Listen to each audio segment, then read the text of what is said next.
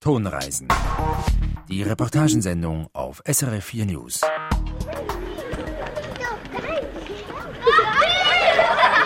Wie weit soll die Schaukel von der Rutschbahn entfernt sein, damit ein Spielplatz sicher ist für Kinder?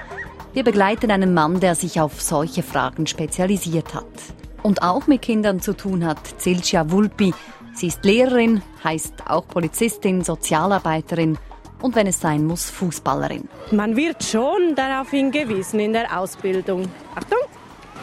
Aber das lernt man halt erst, wenn man dann wirklich dabei ist.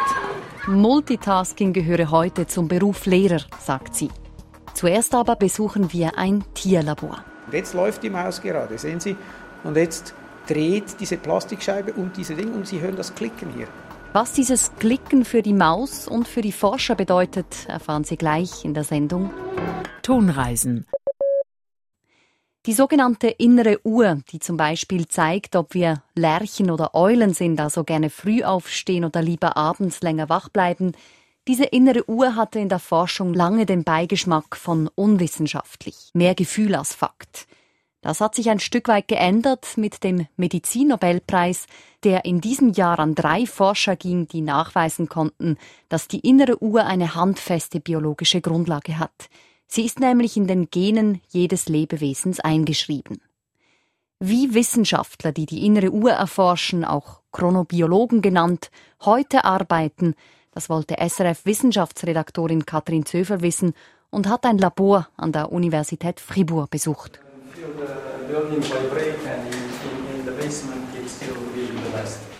Auf dem Weg in den Keller des Departements für Biologie der Universität Fribourg. Thomas Martini und Urs Albrecht gehen voraus. Das muss unten sein im Keller, weil wir möglichst viele Lärmeinflüsse natürlich abhalten wollen. Urs Albrecht und sein Doktorand Thomas sind Chronobiologen. Sie erforschen die innere Uhr.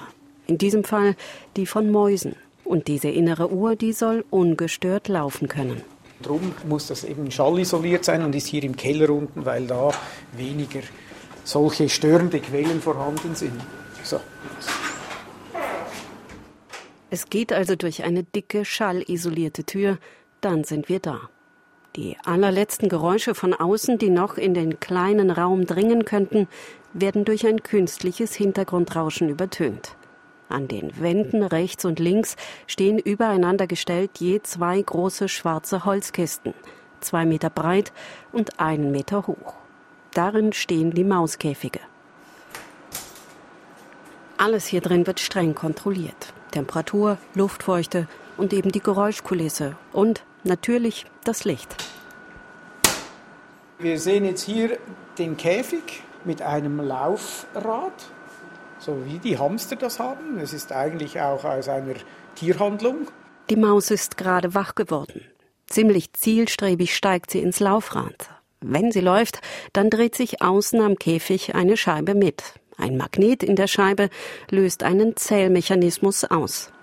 Und jetzt läuft die Maus gerade, sehen Sie? Und jetzt dreht diese Plastikscheibe und diese Ding und Sie hören das Klicken hier. Wie mit einem Schrittzähler wird die Aktivität der Maus genau aufgezeichnet. Mäuse sind nachtaktiv. Eine Maus mit korrekt gehender Uhr ruht sich aus, wenn es hell ist in der Kiste und wird bei Dunkelheit aktiv. Die Uhr der Maus in diesem Käfig tickt richtig. Das kann Thomas Martini an der Grafik am Computer ablesen. You can actually see that the mouse was active during the night, and in the part of the day where she was exposed to light, she was resting and sleeping. Bei anderen Mäusen ist dieser Rhythmus verloren gegangen. Manchmal wird die Wachphase einfach kürzer oder die klare Trennung zwischen Aktivität und Ruhe verschwimmt. Das heißt dann, sie läuft alle drei Stunden, schläft dann wieder zwei Stunden oder eine halbe Stunde, dann läuft sie wieder zehn Minuten, dann schläft sie wieder zehn Minuten, dann läuft sie wieder zehn Minuten und es gibt keine Struktur in der Aktivität mehr. Das bedeutet, oder, dass die innere Uhr dann der Maus kaputt ist. Was Urs Albrecht und Thomas Martini interessiert, wie wird dieser Rhythmus von den Genen gesteuert? Deshalb verändern sie das Erbgut der Tiere und beobachten danach ihr Verhalten. Albrecht war der Erste, der zeigen konnte, welche Gene für die innere Uhr von Mäusen zentral sind. Es sind zwei. Und sind die defekt oder auch nur eins von ihnen, dann gerät der Rhythmus der Maus durcheinander. Szenenwechsel. Drei Stockwerke höher ist das Labor. Hier steht ein durchsichtiger Wassertank. Darin ist vorgewärmtes Wasser, daneben ein Käfig mit einer Maus. Thomas Martini greift sich das Tier und setzt es vorsichtig ins Wasser.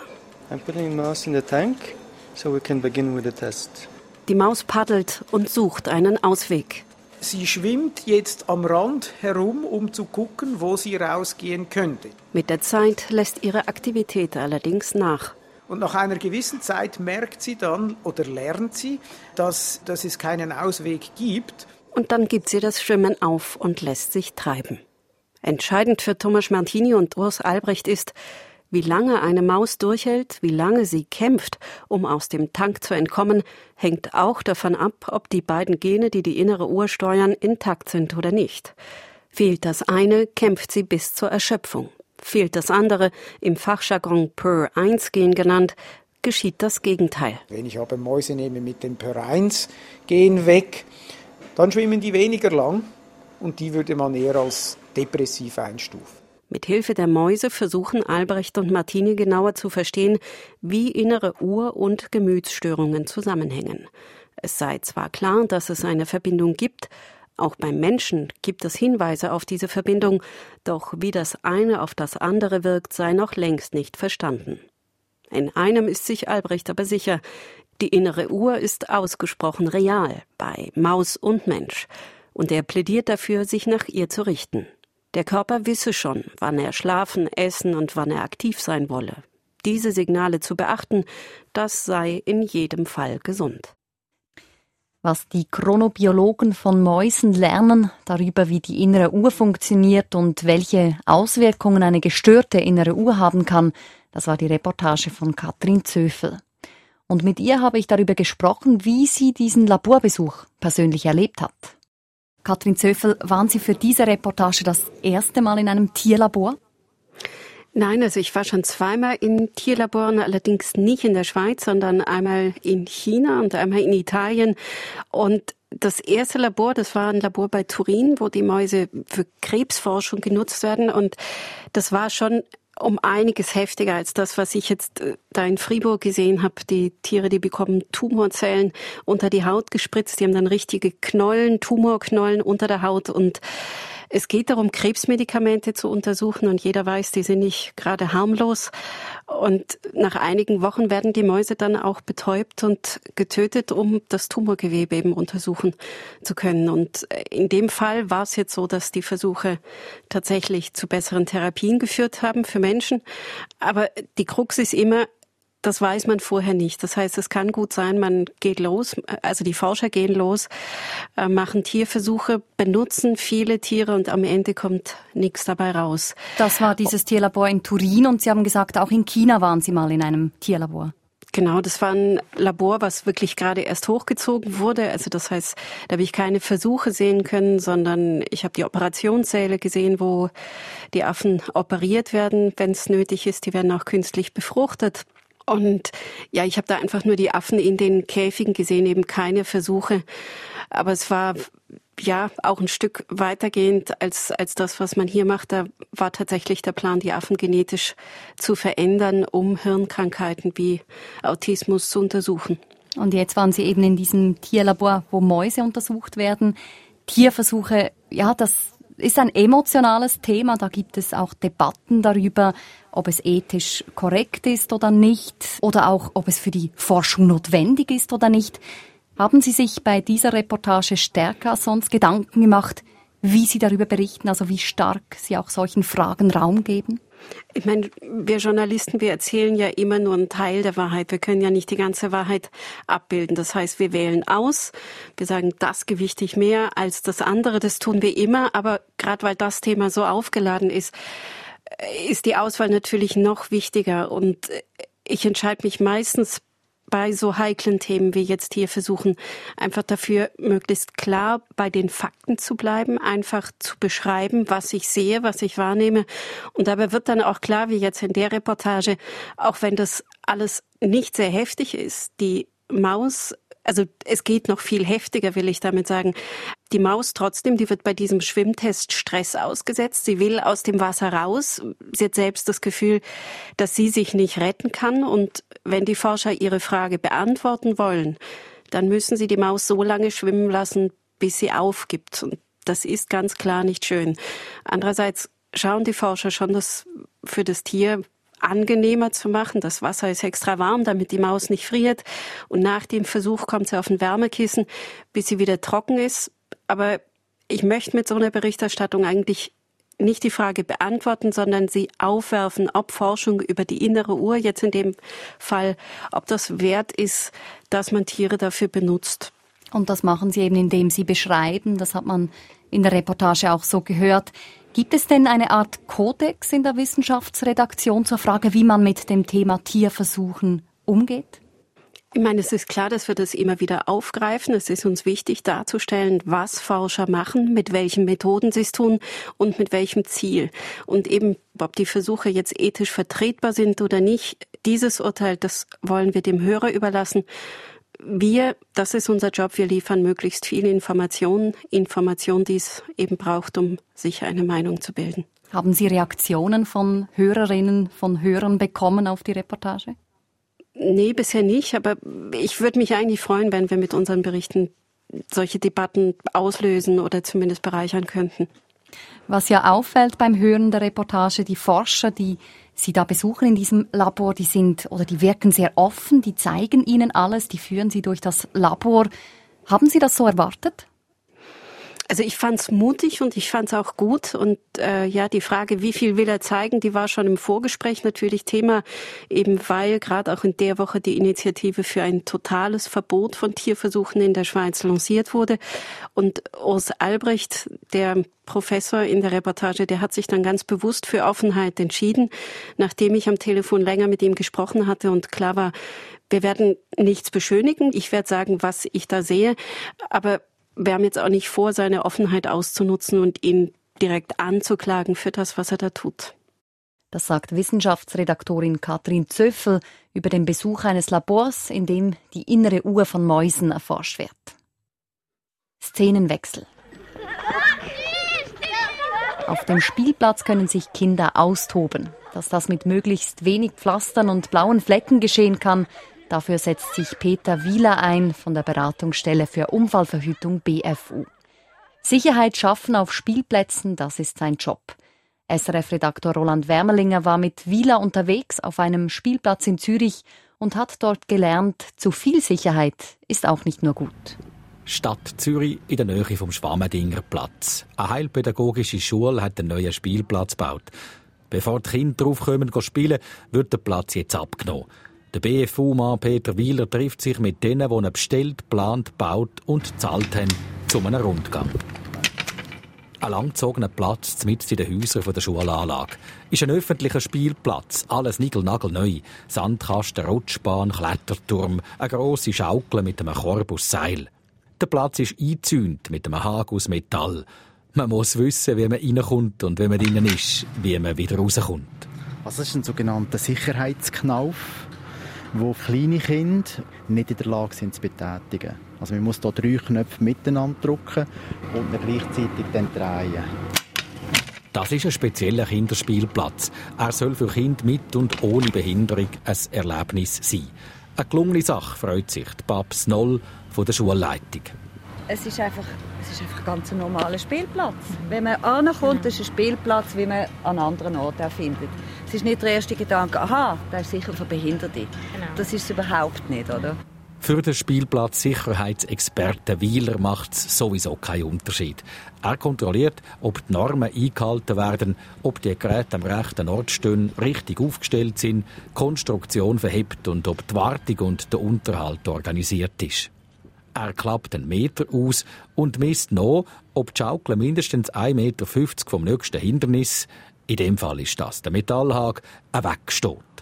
Und der Spielplatzkontrolleur darf auch selber auf diesen Geräten rumturnen. Manchmal schon, mal doch. Steige ich auf Gerät und schaue, hebt es. Es hebt. Der Peter Wieler bildet Sicherheitsdelegierte in den Gemeinden aus und geht auch selber auf die Piste. Jetzt schaut er, ob die Geräte gefährliche Ecken und Kanten haben und wie es mit den Sturzräumen ist. Besonders wichtig, der Fallschutz. Da hat man einen speziell weichen Belag unter das Spielgerät gegossen. Rasenlänge zum Beispiel bis zu einer Fallhöhe von einem Meter. Sobald wir mehr als einen Meter Fallhöhe haben, braucht es speziell falldämpfende Bodenbeläge. Das kann Kies sein, Sand, Rinden, Holzschnitzel oder Fallschutzplatten oder so einen gegossenen Fallschutzbelag, wie wir hier sehen. Es geht auch um den Weg zwischen den Spielgeräten. Man plant die so, dass die Kinder nicht ständig ineinander springen, wenn sie von der Schaukel zur Rutschbahn und umgekehrt wechseln. Natürlich halten sich die Kinder noch gleich nicht exakt an das, was sich die Planer vorher im Kopf für sie ausdenkt haben. Und das ist egal, weil, Achtung, das mag jetzt einen Haufen Eltern erstaunen. Ein Kind darf sich auf einem Kinderspielplatz verletzen. Also es darf sich eine Schürfung, eine Prellung, eine Schnittwunde, eine Quetschung, ein Arm oder ein Beinbruch zuziehen. Das erachtet Norma und wir auch von der BV als eine gesunde Lebenserfahrung. Kinder sollen auf Spielplätzen lernen, mit Gefahren umzugehen. Darum ist der BFU-Sicherheitsdelegierte kein Tüpfelschießer, der verlangt, dass man jede Gigampfi in Watte verpackt. Aber alles, was über das rausgeht, das wollen wir nicht. Vor allem Verletzungen, die bleibenden Charakter haben. Und ein Kind dann ein Leben lang damit ja, belagert ist. Verletzungen, die halt bleibenden Charakter haben, das wollen wir nicht. Eine Analyse von ein paar tausend Unfällen auf Spielplätzen zeigt, am meisten gefördert sind Kinder von 0 bis 5 Jahren, vor allem durch Stürze auf Rutschbahnen, Schaukeln, Klettertürme. Erst etwa mit 10 können sie Gefahren einschätzen und sich entsprechend vorsichtig bewegen. Sehr gut, ja. Vorbildlich würde ich sagen. Ja, trifft man eigentlich selten so an, dass man kann sagen, da praktisch alles normkonform ist. Ja. Gute Noten für diesen Spielplatz. Nur die Vogelnest schaukeln der Korb aus Seil, wo ganz viele Kinder gleichzeitig reinliegen können, hängt zu tief. 34 cm ab Boden. Die Norm verlangt mindestens 40 cm, dass sich kein Kind darunter quetschen kann. Der Garten- und Spielplatzbauer Marcel Meyer kümmert sich darum. Ist keine grosse Sache. Als Unternehmer, wenn man so etwas baut, oder, ist das immer so ein bisschen das Kritische das Abnehmen, oder? Weil wenn es unter Umständen kann das sehr viel Folgearbeiten geben, oder? Wo, wir, wo man dann halt muss das wieder instand stellen quasi. Darum bin ich jetzt sehr froh, dass alles tiptop über die Bühne ist. Ja. Über 9000 Kinder verletzen sich jedes Jahr auf Schweizer Spielplätzen. Tönt noch viel, aber wenn man denkt, wie viele Kinder jeden Tag auf Spielplatz spielen, es passiert sehr wenig, sagt Peter Wieler bestimmt. Zum Glück. Und vielleicht auch, weil die Spielplatzbetreiber meistens auf die Empfehlungen der BFU-Leute hören. Sie müssten nämlich nicht. Wir sind eine Beratungsstelle. Wir haben keine Verfügungsgewalt, keine Weisungsbefugnis. Ich kann Ihnen empfehlen, dass Sie die Schaukel auf 40 cm Ruhe anheben. Ob Sie es dann machen oder nicht, das liegt immer im Messen vom Betreiber. Wie viel Sicherheitsabstand es zwischen Spielgeräten und Hindernis geben oder wie weich der Boden sein soll, Darüber gibt es also internationale Normen, aber keine Gesetze. Deshalb die Frage an SRF-Rechtsexpertin Gabriela Baumgartner. Wer haftet eigentlich, wenn auf dem Spielplatz etwas passiert? Also zuallererst einmal wird die Unfallversicherung für die Heilungskosten aufkommen, wenn sich ein Kind verletzt hat.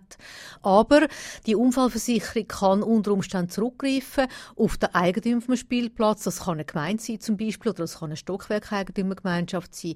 Und das wird sie dann machen, wenn die Unfallversicherung der Meinung ist, dass der Spielplatz gefährlich war, dass da zum Beispiel Anlagen nicht richtig gewartet sind. Und was man auch noch kann prüfen ist, wenn jetzt zum Beispiel ein Spielgerät einen Mangel selber gehabt hat, dann haftet unter Umständen der, der das Spielgerät hergestellt oder der, der es verkauft hat. Und auch das klärt dann die Unfallversicherung ab, ob der in Pflicht genommen wird. Tonreisen.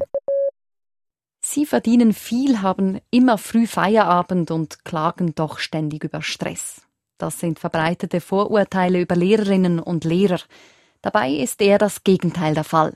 Sie brüten bis spät in die Nacht über Klausuren, leiden oft an Selbstzweifeln oder unter den hohen Erwartungen der Eltern. Wie sieht er aus, der Alltag einer Lehrerin? Das wollten wir wissen, und zwar am Welttag des Lehrers. Der war vor gut einer Woche. Katrin Becker hat zu diesem Zweck eine Primarschule in Zürich besucht und wir wiederholen ihre Reportage hier in der Sendung Tonreisen. Hi! Hi, Alles gut bei euch? Ja. Super. Aber die Sarah hat einfach die Zähne geklappt von Sarah. Oh je. Aber konntet ihr es klären? Silvia Vulpi dreht in ihrer leuchtend gelben Warnweste ihre Runden auf dem Areal des Tremli-Schulhauses in Zürich. Die 30-Jährige schlichtet Streitigkeiten auf dem Schulhof und verarztet verletzte Pausenfußballer. Man merkt gleich, als Primarlehrerin bringt sie den Kindern der zweiten Klasse nicht nur Lesen, Schreiben und das Einmaleins bei, sondern sie ist gleichzeitig auch noch Polizistin, Schulsozialarbeiterin und Mami. Das merkt man erst nachher, was alles eigentlich noch dahinter steht. Dass es nicht nur Lektionen vorbereiten ist, sondern dass die große Arbeit eigentlich die andere ist. Zu schauen, dass es läuft, auch sozial mit den Kindern, dass der Elternkontakt da ist. Man wird schon darauf hingewiesen in der Ausbildung. Achtung! Aber das lernt man halt erst, wenn man dann wirklich dabei ist. Silvia Vulpi wirkt engagiert. Sie schenkt jedem Kind ihr Ohr, scherzt viel, weiß die Kinder aber auch entschieden in ihre Schranken zu weisen. Dabei lässt so ein Lehrplan viel Spielraum. Wie intensiv und mit welchen zusätzlichen Inhalten er gefüllt wird, ist weitgehend dem Lehrer bzw. der Lehrerin überlassen. Nach mittlerweile acht Jahren weiß Silvia Vulpi, es bringt nichts, bei Misserfolgen an sich selbst zu zweifeln und zu verzagen. In solchen Fällen bezieht sie die Kinder einfach mit ein. Zum Beispiel bereitet man stundenlang irgendein Thema vor, mit ganz viel Freude überlegt sich, wie man das neue Mensch- und Umweltthema einführt und hat Riesenfreude dran. Dann bringt man es den Kindern und die Reaktion ist so mäßig. Und dann kann man aber die Kinder immer fragen, was hättet ihr anders gewollt, was hätte euch besser gefallen und dann beim nächsten Mal das so ausführen. Seit vier Jahren unterrichtet Silvia Vulpi an der Zürcher Primarschule. Davor war sie vier Jahre lang Lehrerin einer Integrationsklasse. Dort habe sie zum Teil harte Schicksalsschläge miterleben müssen, erzählt sie. Sie habe die enge Bindung zu den Kindern sehr geschätzt, aber es sei ihr auch schwer gefallen, sich selbst von den Sorgen der Kinder abzugrenzen. Mittlerweile habe sie ihre eigene Strategie gefunden, mit schwierigen Situationen umzugehen. Sport machen ist bei mir ein großes Thema. Ich habe vor fünf Jahren mit Yoga angefangen. Das hilft mir extrem, mich auf andere Sachen zu fokussieren. Es läutet.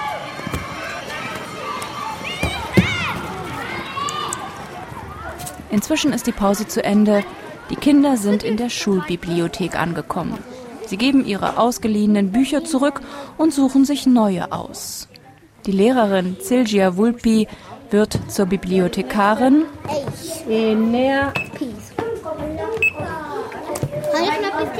Nein, nichts. Peas. Um dann kurze Zeit später in die Rolle der Vorleserin zu schlüpfen. Ich könnte manchmal vor Ärger platzen.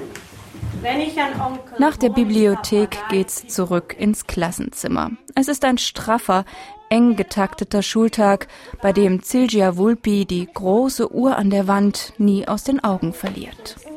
Dann könnt ihr gehen, Padrina Donat Alessia. Sheila. Das ist ja super.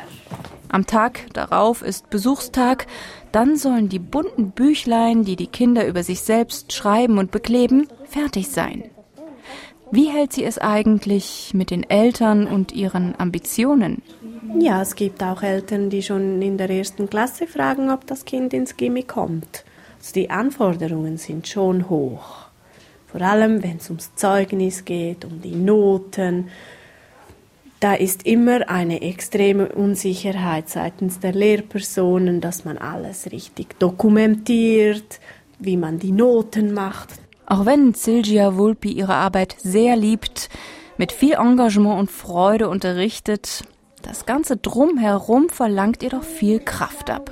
Kraft, die nicht alle Lehrerinnen und Lehrer über die Jahre aufbringen können. Insofern verwundert es nicht, dass Selbstzweifel, Erschöpfung und Burnouts unter Lehrern enorm zugenommen haben.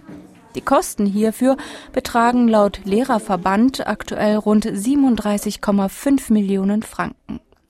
Auch wenn es niemanden im Kollegenkreis von Silvia Vulpi betrifft, so stellt sie doch fest, es ist einfach viel, was wir leisten müssen neben dem ganzen Unterrichten. Und es nimmt zu. Und da denkt man schon, irgendwann reicht es einfach. Wir können nicht alles leisten. Dann dürfen alle Kinder mit einem Ketteli nach Hause gehen. Auf Wiedersehen.